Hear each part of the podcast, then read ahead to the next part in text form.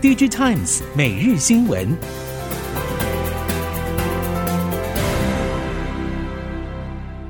听众朋友您好，欢迎收听 DigiTimes 每日新闻，我是袁长杰，现在为您提供今天科技产业的新闻重点。首先带您看到手机领域，三星手机销售在日本传出了罕见捷报。韩国媒体首尔经济引述了业界以及市调机构资料，指出在 NTT Docomo 的四月网络商城上，最畅销的手机为 Galaxy S 二十二 Ultra，另外 Galaxy S 二十二的销售也居第三。考量 S 二十二系列四月二十一号才于日本市场推出，短短十天销售就取得了亮眼成绩。南韩业界之所以格外关注日本销售，主要是因为在过去多数日本消费者不想购买南韩手机。但是这个情况近来开始转变，显示日本市场并非完全无法攻破。事实上，日本消费者对三星 Galaxy 手机的态度转变，已经反映在先前 S 二十二系列的日本预购。展望接下来的第三季，三星将发表新款折叠式手机，南韩业界也开始对三星手机的反攻日本甚至全球市场抱以高度期待。韩国媒体报道，京东方被苹果发现擅改 iPhone OLED 面板的设计之后，不止 iPhone 十三 OLED 面板产量大幅下降，今年下半年苹果新机 iPhone 十四 OLED 面板产量更可能会趋近于零。韩厂三星显示器、乐金显示器则可能因此获益。业界指出，据传今年初京东方为了提高 iPhone 十三 OLED 面板良率，未经苹果同意就擅自更改氧化物薄膜电晶体的回路宽度。苹果发现之后，大幅下调了京东方 iPhone 十三 OLED 面板的供应量。京东方经营团队在事后访问美国苹果总部，不过没有获得明显结果，反而是传言原本交由京东方生产的三千万片 iPhone 十四 OLED 面板，将会分配给三星显示器两千万片、乐金显示器一千万片。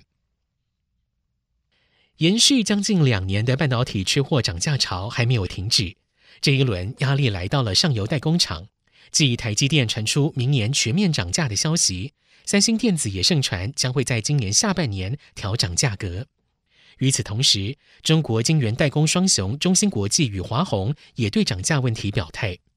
华虹总裁兼执行董事唐军军表示，今年整个产业的成本都在显著上涨。为了保持稳定利润，公司希望在二零二四年之前将八寸厂的毛利率从百分之四十提高到百分之五十。这需要做很多努力，而涨价是其中重要的一部分。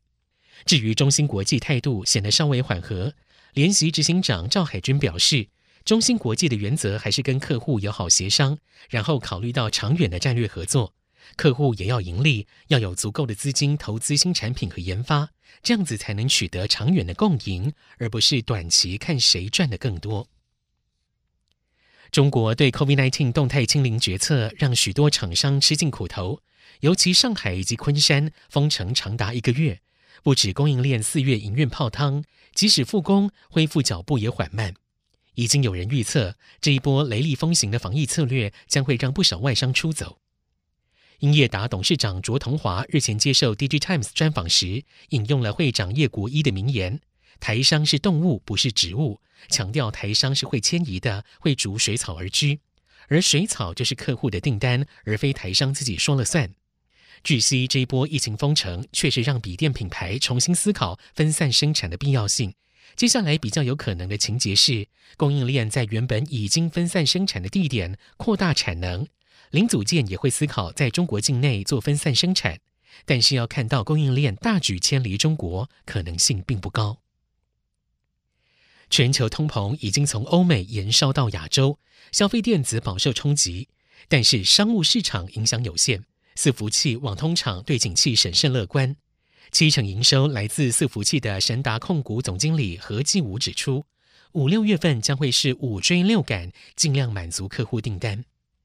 展望下半年，何继武指出，将会如同施振荣先生所提的微笑曲线。第一季还行，但是在第二季向下，接下来又会爬升，微笑起来。即使全球经济在央行升息、战争、通膨等多重影响下导致需求下降，但是公司还是有信心成长。神达财务长黄秀玲补充，最少将会是双位数的年增幅度。供应链脱碳是企业达成净零排放目标的重要关键。台湾一向以出口导向为主，面对国际的减碳趋势，企业是否有效鉴别供应链上的 ESG 风险，并且提前因应管理，将会直接冲击到自身的营运绩效。企业众信风险管理公司副总经理李建文建议，企业应该转换为 Access 二点零，也就是 Everything as a Sustainability Service 新思维，来推动自身乃至于供应链的永续治理。过去传统的 Quality、Cost、Delivery、Service 供应链管理已经不足以面对现今充满变动的经济、政治与气候局势。具有 Access 二点零思维的企业，应该把排碳与永续性接纳入供应商管理指标。除了可以协助企业更全面的鉴别风险、拟定对策，更有机会提升企业提供永续服务与产品的能力，开拓新市场商机。苹果研发混合实境 MR 装置消息传闻许久，多年来都只闻楼梯响。根据彭博报道，苹果高层已经在日前向董事会展示了 MR 装置的原型，意味着开发已经接近成熟阶段。另外，苹果也持续推进用于 MR 装置上的 ROS 作业系统开发，种种迹象显示，这款新品上市可望在未来几个月亮相。但是，苹果这款 MR 装置开发并非一帆风顺。The Information 报道指出，有苹果员工和前员工透露，负责 MR 装置的研发团队基本是独立于其他业务，甚至执行长 Tim Cook 也很少关注这个团队。因此，项目负责人必须施出浑身解数来寻求其他部门协助。除了 MR 装置，据传苹果也在开发一款纯 AR 独立头戴式装置，但可能还要等上几年才会问世。届时恐怕会迎来新一轮的 AR 装置市场竞争。接下来，我们看到电动车领域，宾士 EQS 电动车即将于越南亮相。宾士表示，EQS 电动车将会在今年十月在胡志明市举办的越南车展上面亮相，并同时交付给客户，但是售价尚未揭露。根据彭博新能源财经预测，二零三五年全球自用车销量电动车将会占一半，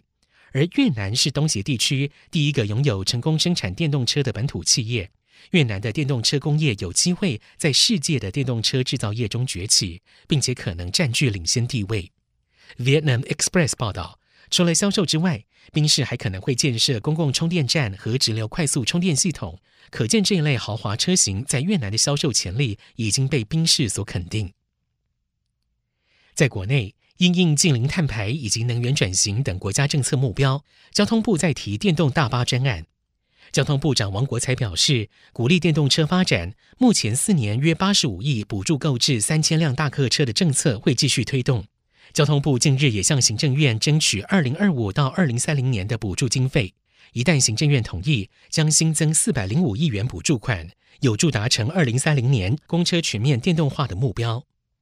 为了推动公车电动化，交通部与经济部环保署合作，推出了四大策略。包括提升公共客运服务绩效、健全制度增加使用诱因、完善电能补充基础建设，以及建构国际化产业价值链。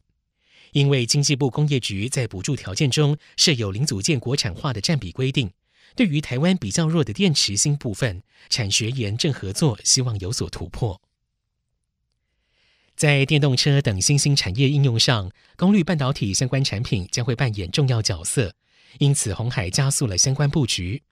日前宣布，由鸿海与国巨合资的国创半导体将会以新台币将近二十九亿元来参与台湾功率元件大厂富鼎先进私募，取得富鼎三点五万张新股。预期在增资完成之后，国创将会持有富鼎大约三成股份，成为最大股东。鸿海董事长刘扬伟表示，半导体是集团布局的核心技术之一。透过弘扬碳化矽晶圆厂与 BOL 推展区域晶圆产能合作，MCU、SOC 与车厂的合作，国创的类比 IC 及功率半导体，除了参与车厂合作之外，功率模组也有不错的进展。这一次国创借由参与富鼎私募，将会一次备齐低中高压系 MOSFET 产品线，这将会对于双方集团在未来新兴产业如电动车及工业提供稳定的半导体供应来源。以上，DigiTimes 每日新闻由 DigiTimes 电子时报提供，原长节编辑播报，谢谢收听。